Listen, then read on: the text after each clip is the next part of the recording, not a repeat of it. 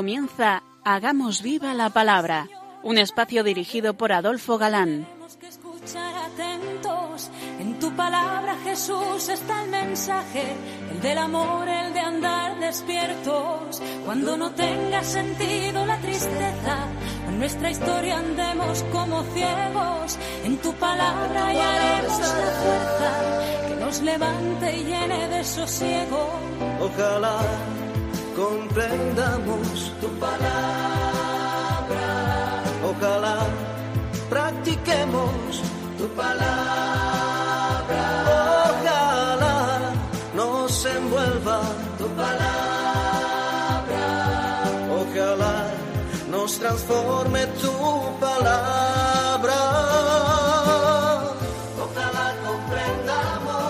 Hola queridos oyentes, un día más en esta emisora de la Madre nos encontramos con vosotros a través de las ondas para compartir, como siempre, la escucha de la palabra de Dios, buscando en vuestra compañía su vigencia y fuerza para nuestras vidas. Aquí estamos de nuevo, Ana Adolfo, y Marta dispuestos a pasar esta hora en vuestra compañía. Bienvenidos a nuestro programa Hagamos viva la palabra. hola amigos, eh, gracias eh, por vuestra fidelidad ahí al lado del receptor. Eh, seguimos paso a paso las andanzas del profeta Daniel y que ya prácticamente terminaremos hoy. Decíamos la pasada emisión que a Daniel le toca pasar por una prueba más refinada y obviamente que más le duele, que es la prohibición de adorar a su Dios, de adorar a Yahvé. Esto nos sitúa ya mm, prácticamente en la caída de Babilonia a mano de los persas. Daniel mm, renuncia a aquellas prerrogativas que le habían sido dadas, eh, siendo eh, gobernador de ciento veintitantos eh, sátrapas del imperio, y acepta mm, el castigo por seguir adorando a Yahvé, que equivalía a ser devorado por las fieras, eh, obviamente si Dios lo permitía. Sale victorioso de la prueba y entonces el rey es cuando se rinde al Dios de Daniel. Como enseñanza interesante está el que el rey quiso salvarle, pero no pudo, y se rendirá ante la rectitud y la fidelidad de Daniel, lo que le inclina a considerar a Yahvé como el único Dios verdadero. Después el rey volvió a su palacio y pasó la noche en, ayuno. No dejó que le trajeran concubinas y el sueño huyó de él. Al amanecer, al rayar el alba, el rey se levantó y se dirigió a, a toda prisa al foso de los leones. Acercándose al foso, gritó a Daniel con voz angustiada. Daniel, servidor del Dios vivo, tu Dios, a quien sirves con perseverancia, ha podido librarte de los leones. Vemos a Daniel, era de fiar para el rey y Dios era de fiar para Daniel. Algunas advertencias de la época. Primero, las leyes de los persas dadas por el rey eran irrevocables. Escuchemos. Todos los ministros del reino, prefectos, sátrapas, consejeros y gobernadores aconsejan unánimemente que se promulgue un edicto real para poner en vigor la prohibición siguiente. Todo aquel que en el término de treinta días dirija una oración a quien quiera que sea, Dios, hombre, fuera de ti o, rey, será arrojado al foso de los leones. Ahora, pues, oh rey, da fuerza de ley a esta prohibición, prohibición firmando el edicto, de suerte que no, no se cambie nada, con arreglo a la ley de los medos y persas, que es irrevocable. Ante esto, el rey Darío firmó el edicto de prohibición. Lo comprobamos también en el libro de Esther, cuando ordenó a Esther y Mardoqueo, su tío, después de darle los bienes de la casa de Amán, que escribieran lo que quisieran a favor de los judíos, que él pondría con su sello, mm, con su anillo, lo que ya no podría ser revocado. Vamos a leerlo. Vosotros, por vuestra parte, escribid acerca de los judíos, en nombre del rey, lo que os parezca oportuno, y selladlo con el anillo del rey. Pues todo lo que se escribe en nombre del rey y se sella con su anillo es irrevocable. Estamos haciendo advertencias de la época para que nos situemos, ¿no? Segunda, los leones, a estos a los que iba a ser arrojado, eh, para luchas y para castigos, a veces recibían como comida arreos, ojo, directamente, con mujeres y sus hijos, como vemos que ordenó el rey se hiciera con estos enemigos de Daniel. Y el rey mandó traer a aquellos hombres que habían acusado a Daniel y echarlos al foso de los leones, a ellos y a sus hijos y mujeres. y no habían llegado aún al, al, fondo del foso cuando ya los leones se habían lanzado sobre ellos y les habían triturado todos los huesos. Es interesante recordar lo que ya dijimos al hablar del género apocalíptico y que en este pasaje sucede, y es que el agiógrafo pone en boca de los poderosos verdades eh, teológicas. Entonces el rey Darío escribió a todos los pueblos, naciones y lenguas que habitaban en toda la tierra, Sea grande vuestra paz. Por mí se decreta que en todos los dominios de mi reino se tema y se tiemble ante el Dios de Daniel, porque Él es el Dios vivo, que subsiste por siempre. Su reino no será destruido, y su imperio durará hasta el fin.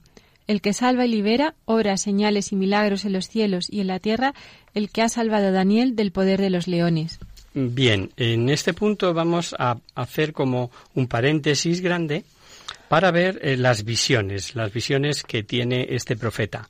A partir del capítulo 7, siete, perdón, comienzan estas visiones de Daniel.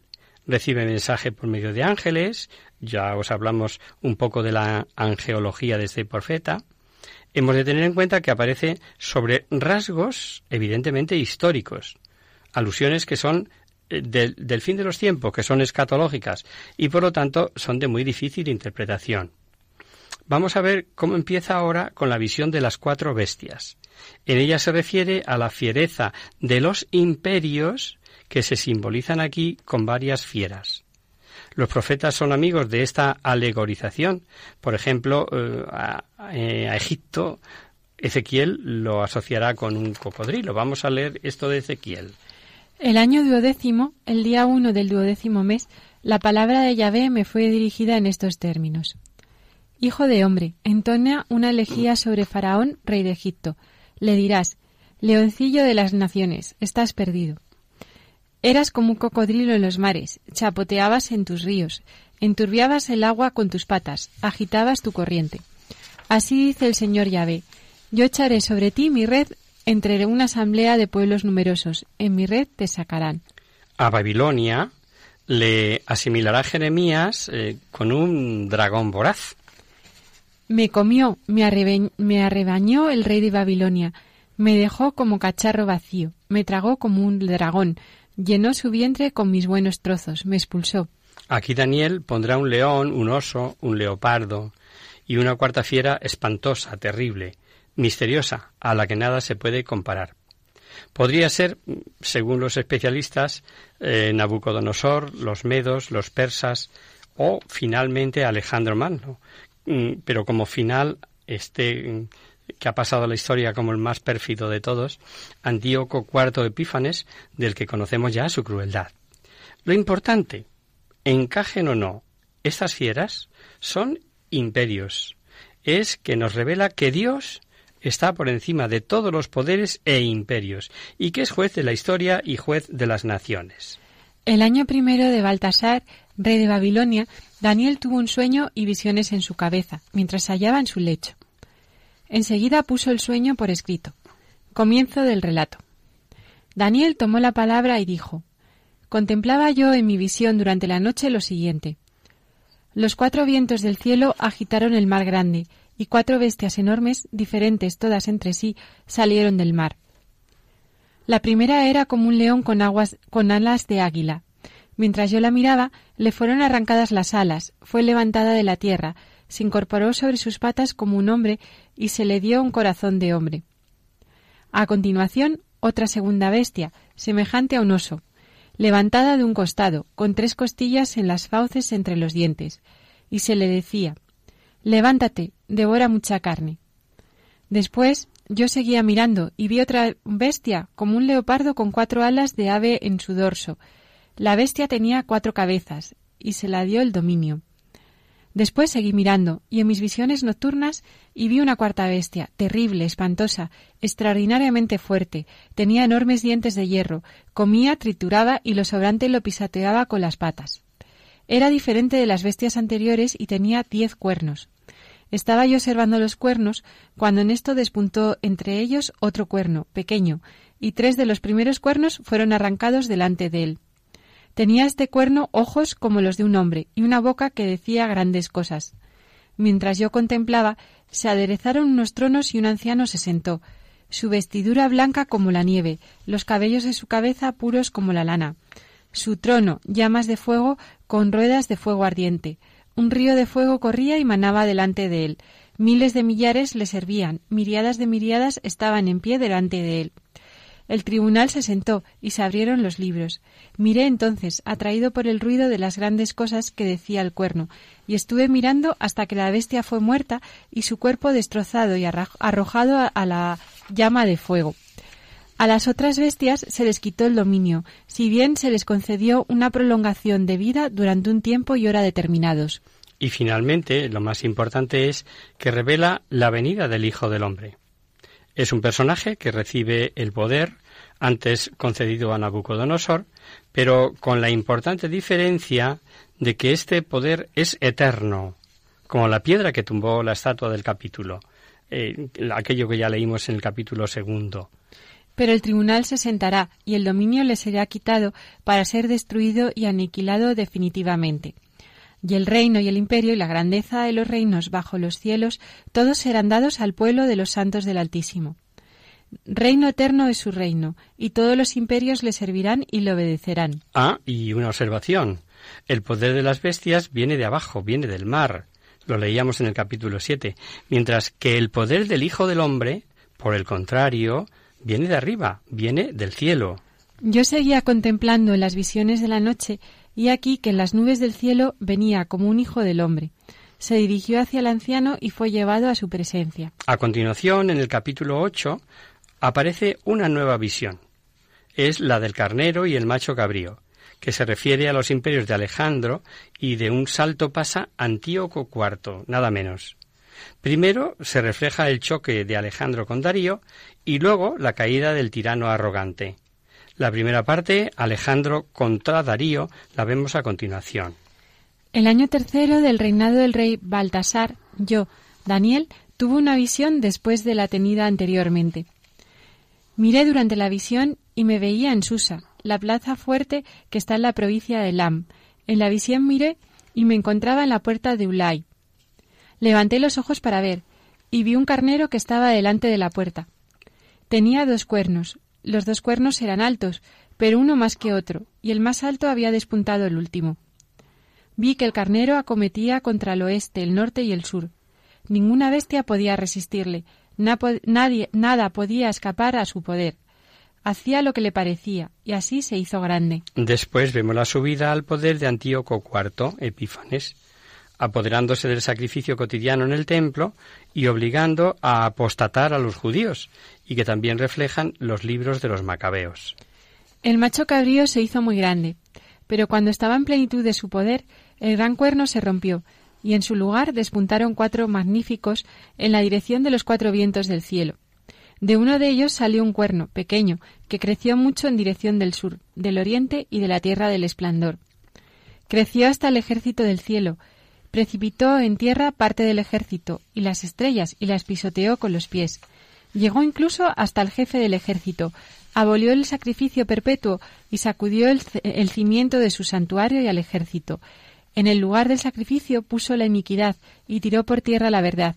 Así obró y le acompañó el éxito.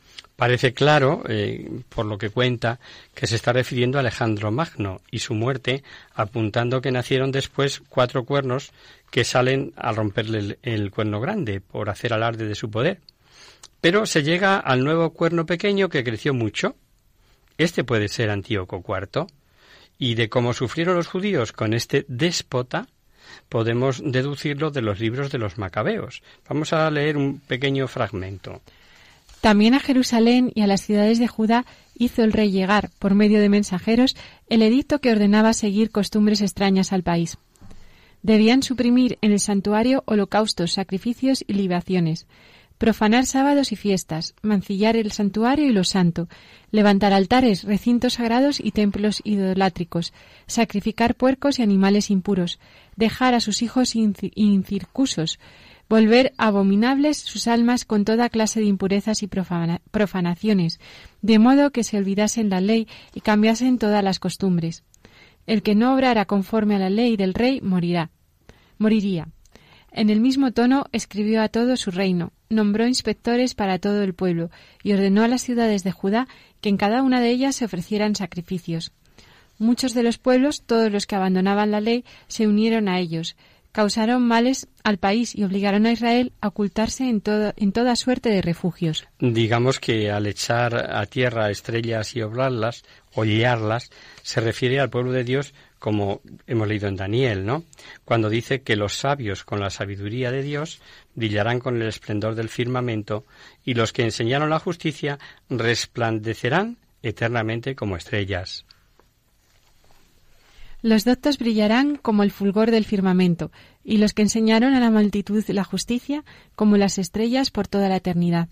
Que la persecución fue cruel, pues lo tenemos detallado en el primer libro de los Macabeos. Vamos a ver solo un pequeño pasaje.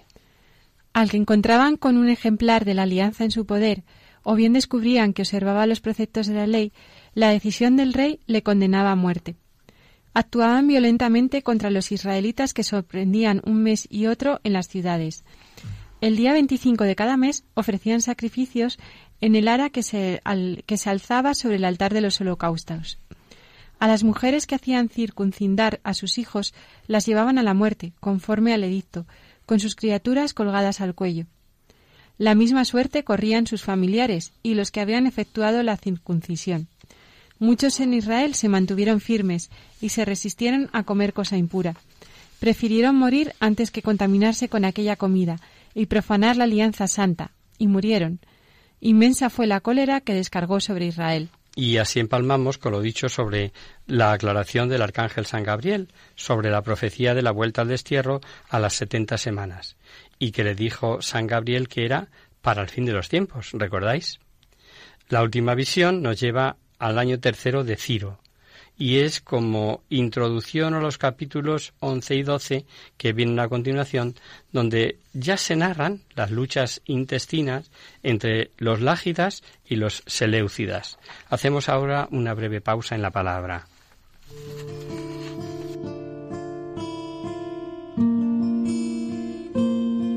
Quizá no lo sabes. Quizá ni te lo imaginas. Pero tienes nostalgia de Dios con nostalgia de ti.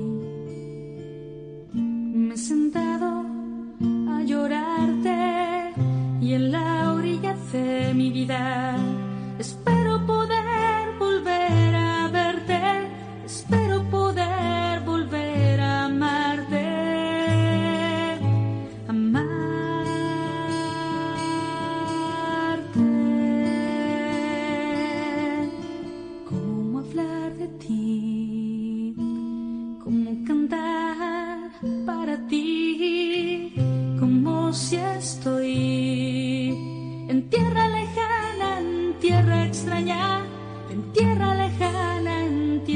tierra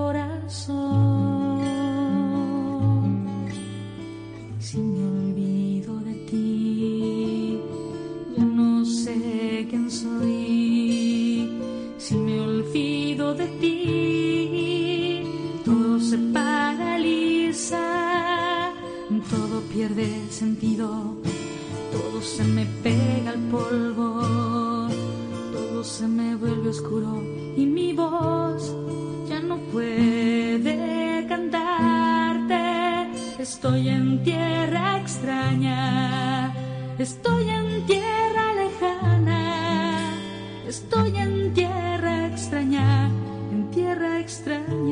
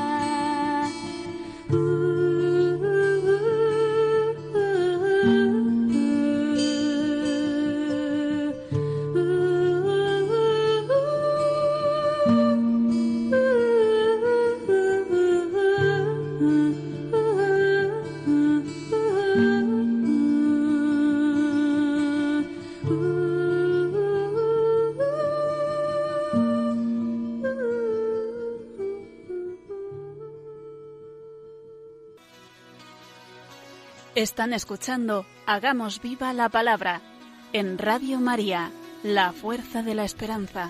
Amigos, de nuevo con vosotros tras este breve descanso musical.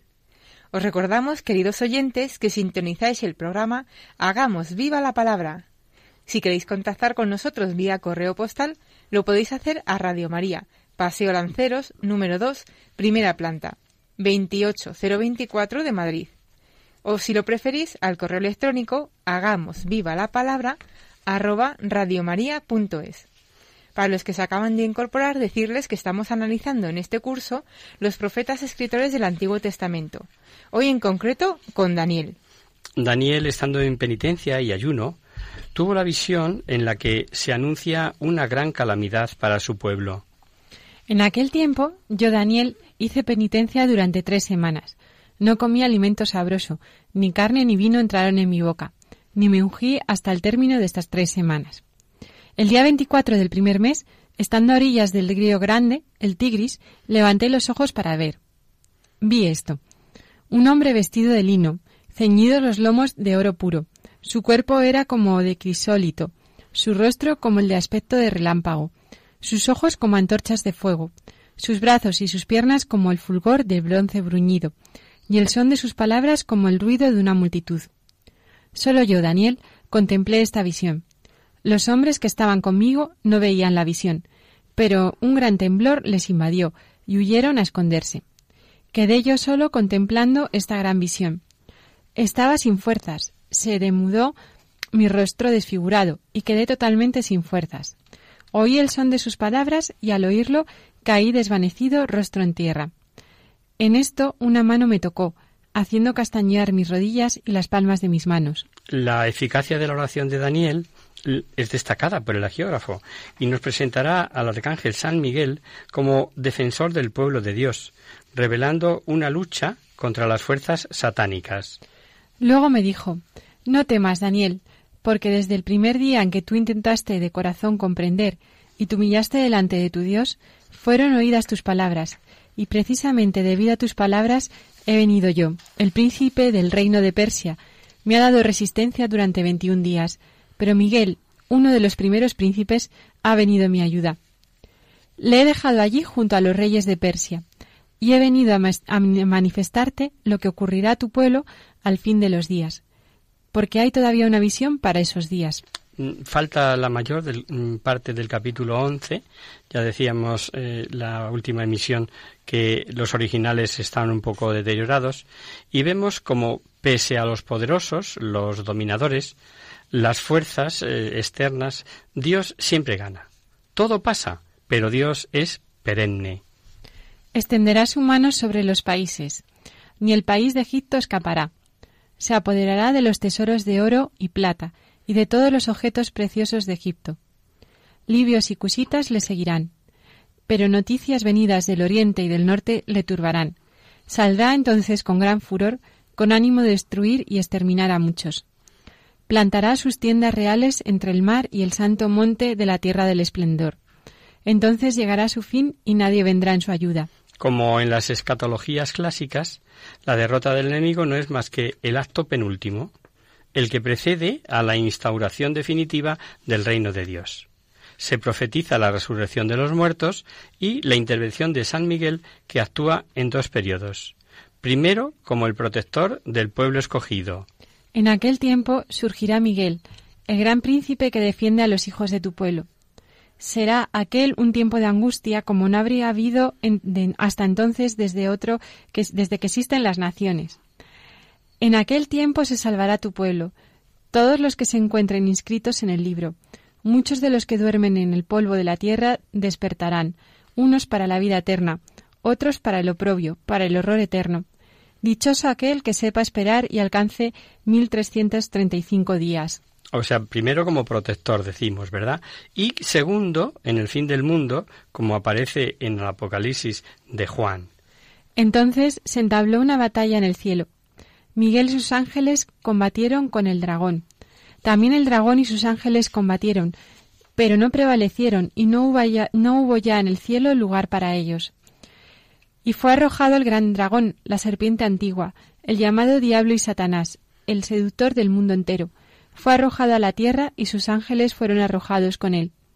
Y apareció otra señal en el cielo, un gran dragón rojo, con siete cabezas y siete cuernos, y sobre sus cabezas siete diademas. Importante revelación que ya estaba en el Antiguo Testamento sobre la resurrección de la carne. Isaías mm, dijo algo similar sobre los perversos, sobre los réprobos, que es justo el final del libro de Isaías. Y en saliendo vendrán los cadáveres de aquellos que se rebelaron contra mí. Su gusano no me morirá, su fuego no se, se apagará, y serán el asco de todo el mundo. Daniel debe guardar el secreto, debe guardar silencio, y nos preguntamos, ¿de esto último o de todo lo revelado? La verdad es que no lo sabemos. Hemos de tener en cuenta que muchas de las realidades de la Biblia no son para ser entendidas en todo tiempo. Y tú, Daniel, guarda en secreto estas palabras, y sella el libro hasta el tiempo del fin. Muchos andarán errantes acá y allá, y la iniquidad aumentará. Y ahora, en el capítulo 13, comienzan dos capítulos de los llamados deuterocanónicos. El capítulo 13 es de los textos más conocidos del Antiguo mm, Testamento y es el proceso contra Susana. ¿Recordáis la historia? Como ya la leímos, nos limitamos a recordarla y os invitamos a que la leáis en casa despacito, pues la confianza que esta joven mujer tiene en Dios es ciega, es total y desde luego digna de ser imitada. Susana, temerosa de Dios, es acusada de estar con un joven por no acceder a las eh, pretensiones eh, divinosas de aquellos dos viejos verdes, que además habían sido eh, jueces, eran jueces aquel año, ¿no? Y como eran dos y notables muy válidos para testificar según la ley de Israel, el problema era para la pobre Susana, el problema era de órdago o caer en sus garras pecando o morir apedreada, que es lo que decía la ley, ¿no? La decisión de Susana fue ejemplar, en no acceder a sus pretensiones, aunque fuera acusada de adulterio, del supuesto adulterio con aquel joven, ¿no? Es condenada a muerte eh, gracias a la calumnia de estos dos eh, viejos, y dice el texto que Dios la oyó. El Señor escuchó su voz. Y vemos el juicio que nos relata Daniel, que es precioso, por la forma de presentar las pruebas para llegar a una sentencia justa. Y toda la historia está en el capítulo 13 de Daniel, que ya os recomendamos en su día cuando pasamos por allí y que hoy os recomendamos de nuevo. Merece ser leída. Y el último capítulo de este libro de Daniel cuenta la historia de Bel y el dragón. Daniel rehúsa adorar el ídolo Bel, es, es uno de los nombres de Marduk, que se comía mm, cada día doce hartabas de harina, o sea, unos 500 litros, 40 ovejas, eh, siete metretas de vino, más o menos 250 litros, o sea, un buen bicho. al que adoraban los babilonios como Dios. Y Daniel se niega a adorarlo, a pesar de que el rey le dice que era un Dios vivo, porque hay que ver lo que comía, ¿no? El rey Astiages fue a reunirse con sus padres y sucedió Ciro el persa. Daniel era comensal del rey y más honrado que ningún otro de sus amigos. Tenían los babilonios un ídolo llamado Bel, con el que gastaban cada día doce artabas de flor de harina, cuarenta ovejas y seis medidas de vino. El rey también le veneraba y todos los días iba a adorarle. Daniel, en cambio, adoraba a su Dios. El rey le dijo, ¿Por qué no adoras a Abel? Él respondió, Porque yo no venero a ídolos hechos por la mano humana, sino solamente al Dios vivo que hizo el cielo y la tierra, y que tiene poder sobre toda carne. Díjole el rey, ¿crees que Bel no es un Dios vivo? ¿No ves que todo lo come y bebe a diario? Daniel se echó a reír. Oh rey, no te engañes, dijo, por dentro es de arcilla y por fuera de bronce. Y eso no ha comido ni bebido jamás. Daniel descubre el engaño de los sacerdotes de este ídolo, de Bel, eh, ya que dejando la comida al día siguiente desaparecía porque había una puerta escondida bajo el suelo por la que los sacerdotes de Bel recogían la comida. Estaban ellos tranquilos, porque se habían hecho una entrada secreta debajo de la mesa, y por allí entraban normalmente para llevarse las ofrendas. En cuanto salieron, el rey depositó la comida ante Bel. Daniel mandó a sus criados que trajeran ceniza y la esparcieran por todo el suelo del templo, sin más testigo que el rey. Luego salieron, cerraron la puerta, la sellaron con el anillo real y se fueron. Los sacerdotes vinieron por la noche, como de costumbre, con sus mujeres y sus hijos, y se lo comieron y bebieron todo. El rey se levantó muy temprano, y Daniel con él. El rey le preguntó Daniel, ¿están intactos los sellos? Intactos, oh rey, respondió él. Nada más abierta la puerta, el rey echó una mirada a la mesa y gritó en voz alta Grande eres, Bel, y no hay en ti engaño alguno. Daniel se echó a reír, y deteniendo al rey para que no entrara más adentro, le dijo Mira, mira al suelo, y repara de quién son esas huellas. Veo huellas de hombres, de mujeres y de niños, dijo el rey, y montando en cólera, mandó detener a los sacerdotes con sus mujeres y sus hijos, ellos le mostraron entonces la puerta secreta por la que entraban a consumir lo que había sobre la mesa. Y el rey mandó matarlos y entregó a Abel en manos de Daniel, el cual lo destruyó, así como su templo. Aparece una vez más que los ídolos no son nada contra el único Dios verdadero y finalmente Daniel eh, mata una serpiente o dragón, haciendo una bola de comida con pez, grasa y pelo, dándoselo a comer después de hervirlo y por ello, precisamente, va de nuevo al foso de los leones. Había también una gran serpiente a la que los babilonios veneraban. El rey dijo a Daniel, ¿vas a decir también que estás de bronce? Mira, está viva, come y bebe. No puedes decir que no es un Dios vivo, así que adórale. Daniel respondió, Yo adoro solo al Dios mi Dios, al Señor mi Dios. Él es Dios vivo. Mas tú, oh rey, dame permiso, y yo mataré a esta serpiente sin espada ni estaca. El rey dijo, Te lo doy. Daniel tomó entonces pez, grasa y pelos. Lo coció todo junto, junto e hizo con ello unas bolitas que echó en las fauces de la serpiente. La serpiente las tragó y reventó. Y dijo Daniel, Mirad qué es lo que veneráis. Al enterarse los babilonios, se, enfurecieron mucho, se amotinaron contra el rey y le dijeron, el rey se ha hecho judío, ha destruido a Abel, ha matado a la serpiente y a los sacerdotes ha, asesinado. Fueron pues a decir al rey, entréganos a Daniel, si no te mataremos a ti y a toda tu casa. Ante esta gran violencia, el rey se vio obligado a entregarles a Daniel. Ellos le echaron en el foso de los leones, donde estuvo seis días. Había en el foso siete leones, a los que se les daba diariamente dos cadáveres y dos carneros. Entonces no se les dio nada para que devoraran a Daniel. Aparece entonces aquí, casi al final del libro, el versículo que se refiere al profeta Habacuc, que le lleva comida a Daniel en el foso de los leones. Estaba a la sazón en Judea el, el profeta Habacuc. Acababa de preparar un cocido y de desmenuzar pan en un plato, y se dirigía al campo a llevarse a los segadores. El ángel del Señor dijo a Habacuc, Lleva esa comida que tienes a Babilonia, a Daniel que está en el foso de los leones. Señor, dijo Habacuc, no he visto jamás Babilonia ni conozco ese foso. Entonces el ángel del Señor del Señor le agarró por la cabeza y llevándole por los cabellos le puso en Babilonia, encima del foso, con la rapidez de un soplo. Habacuc gritó, Daniel, Daniel, toma la comida que el Señor te ha enviado. Y dijo Daniel, Te has acordado de mí, Dios mío, y no me has abandonado a los que te aman. Y Daniel se levantó y se puso a comer, mientras el ángel del Señor volvía a llevar al instante a Habacuc a su lugar. ¿Es el mismo Habacuc o se trata de otro profeta? No sabemos, pero lo más probable es que no sea el mismo. Y vamos a leer ya el final del libro de Daniel. El día séptimo vino el rey a llorar a Daniel. Se acercó al foso, miró y aquí que Daniel estaba sentado. Entonces exclamó, Grande eres, Señor, Dios de Daniel, y no hay otro Dios fuera de ti.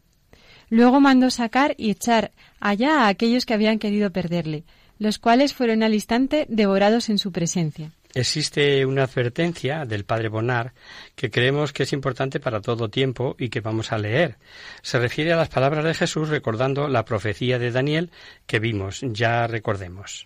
Y hará cesar el sacrificio y la oblación, y habrá en el santuario una abominación desoladora hasta que la ruina decretada venga sobre el devastador. Y en el capítulo 11, versículo 31 dice a su orden se presentarán tropas que profanarán el santuario y la fortaleza, y harán cesar el sacrificio perpetuo, y alzarán la abominación desoladora. Todos coinciden en que se trata de Antíoco IV Epífanes.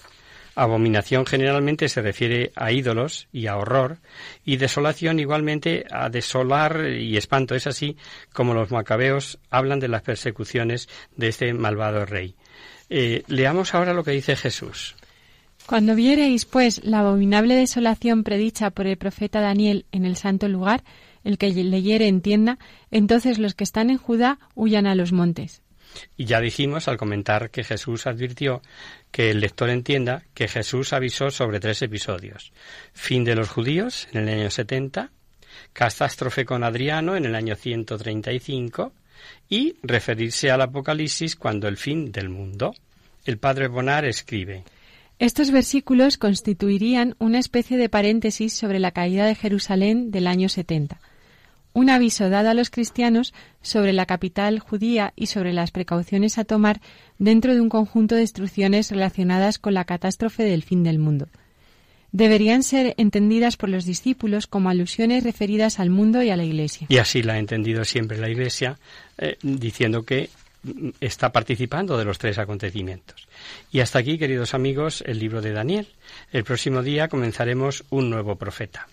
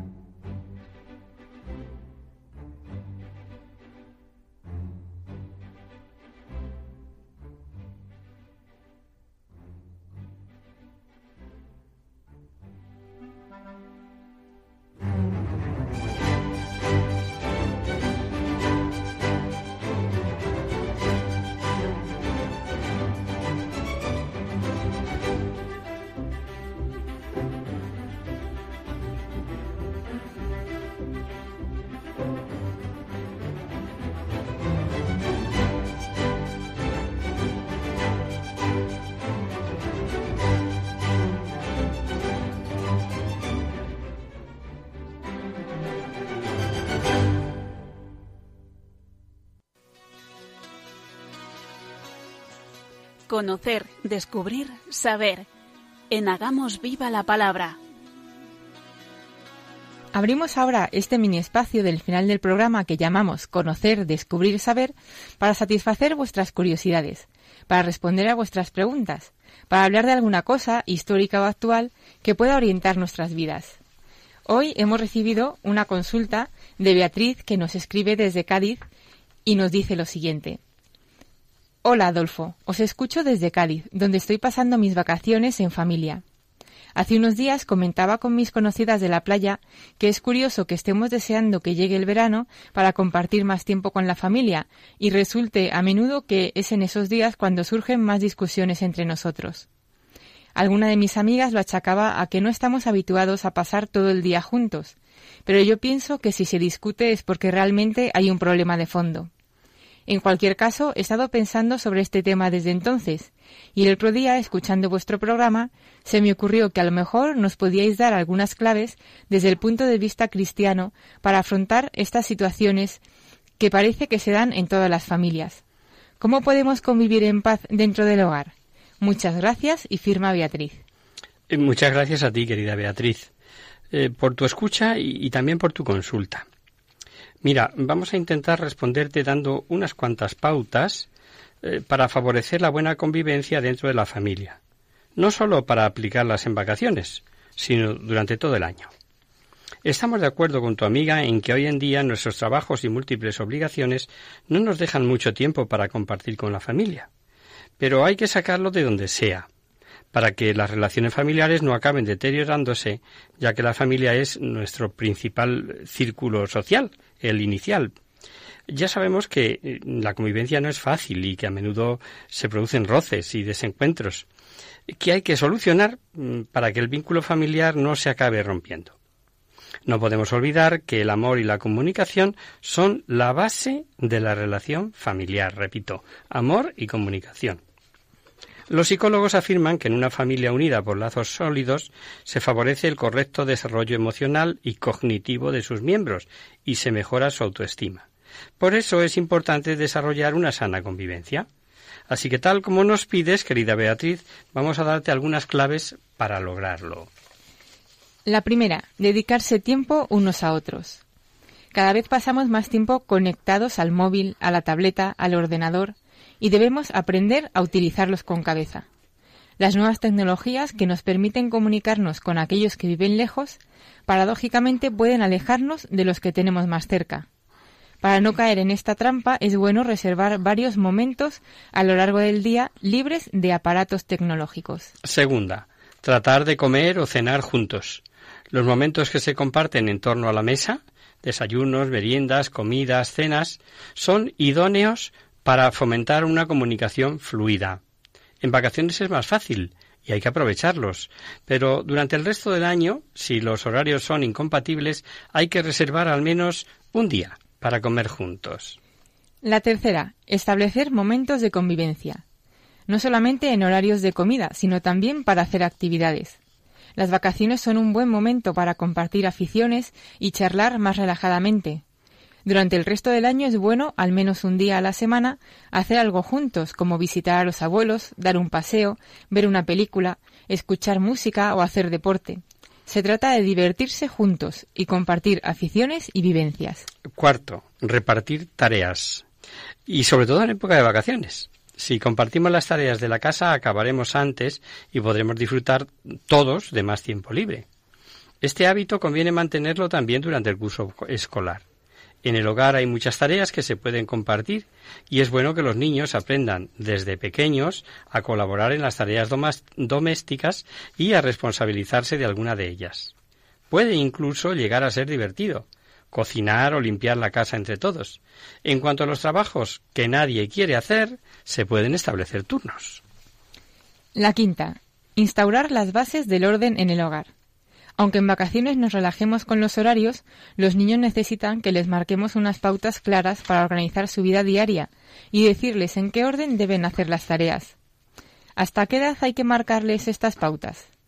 Se sabe que la parte del cerebro que nos permite planificar, organizar, tomar decisiones y fijar prioridades es la última que se desarrolla. Por lo tanto, la estructura organizativa de nuestros hijos no se consolidará hasta que sean mayores.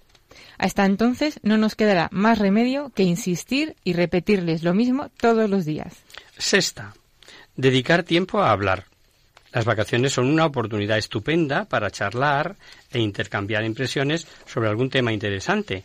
Ser espontáneos y comunicativos favorece el entendimiento y fortalece los vínculos afectivos de la familia.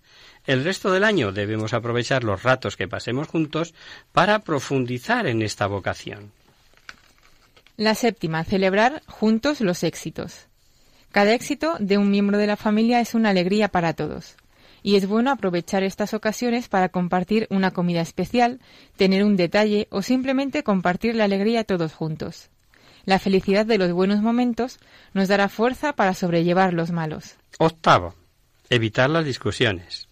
Cuando surjan roces o problemas, se puede solucionar hablando con buenas palabras y sin elevar el tono. Las discusiones dañan mucho la convivencia y afectan a todos los miembros de la familia, incluso a los niños más pequeños, aunque pensemos que no comprenden lo que pasa.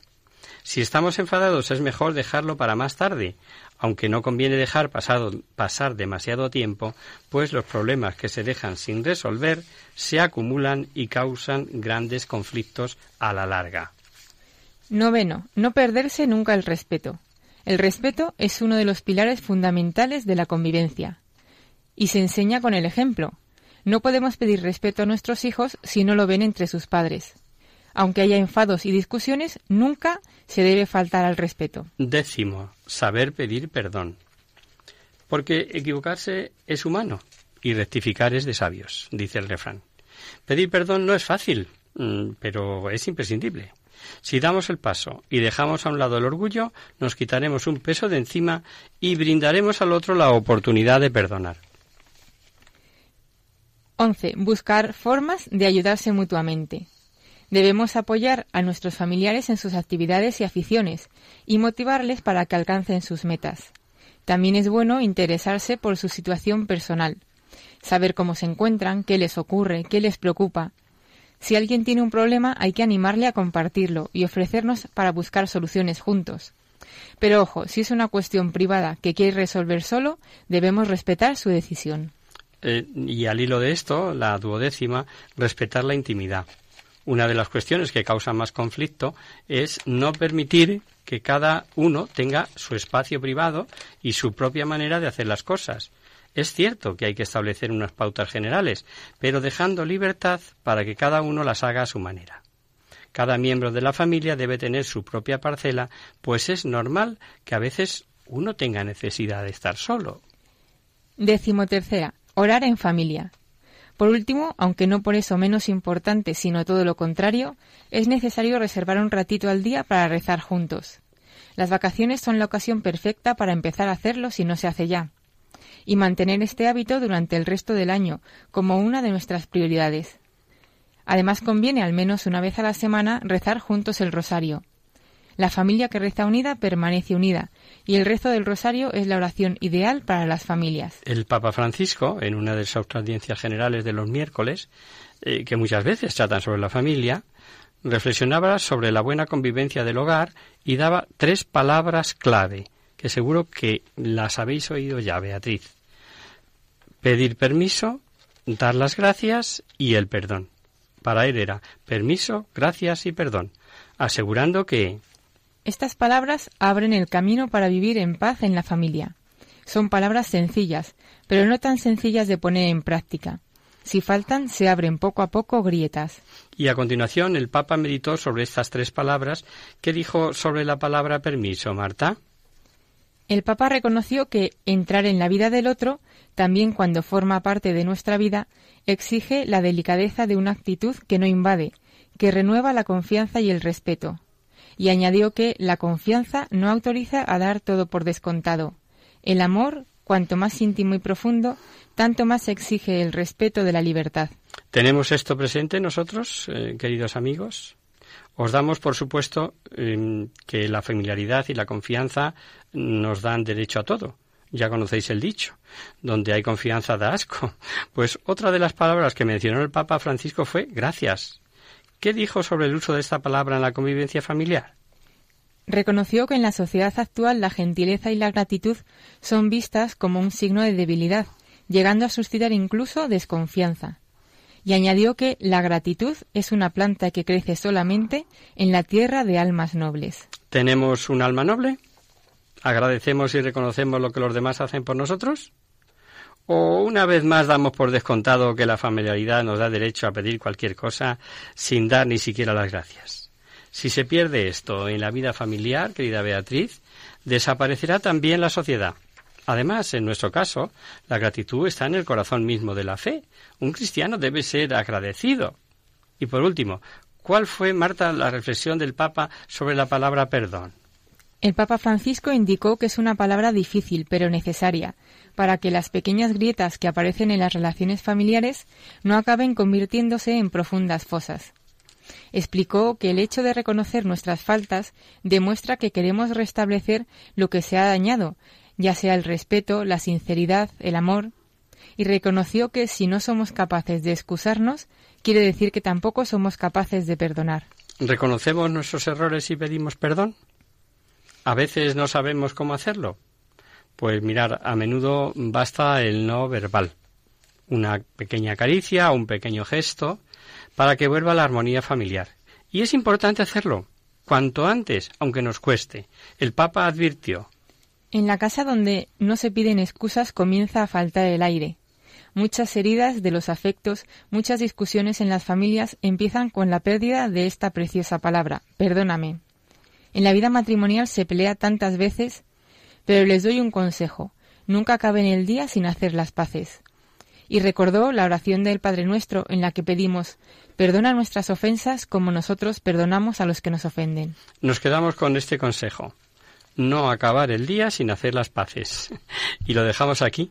Esperamos que estas ideas ayuden, querida Beatriz, y sirvan para mejorar las relaciones familiares, las nuestras y las vuestras, queridos oyentes. Y hasta aquí, queridos amigos, el programa de hoy.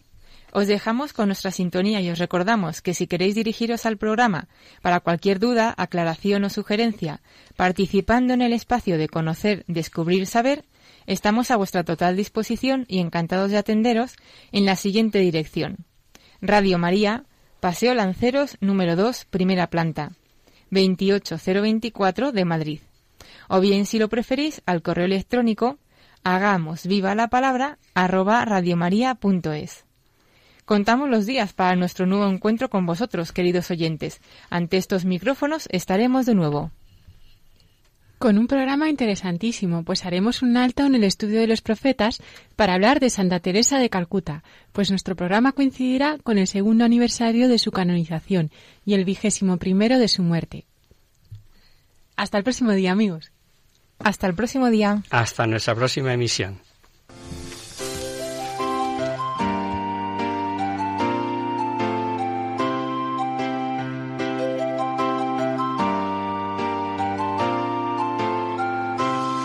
En tu palabra, Señor, está la clave. Solo tenemos que escuchar atentos. En tu palabra, Jesús, está el mensaje, el del amor, el de andar despierto.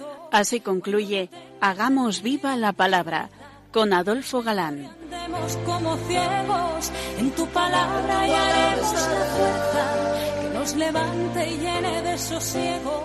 Ojalá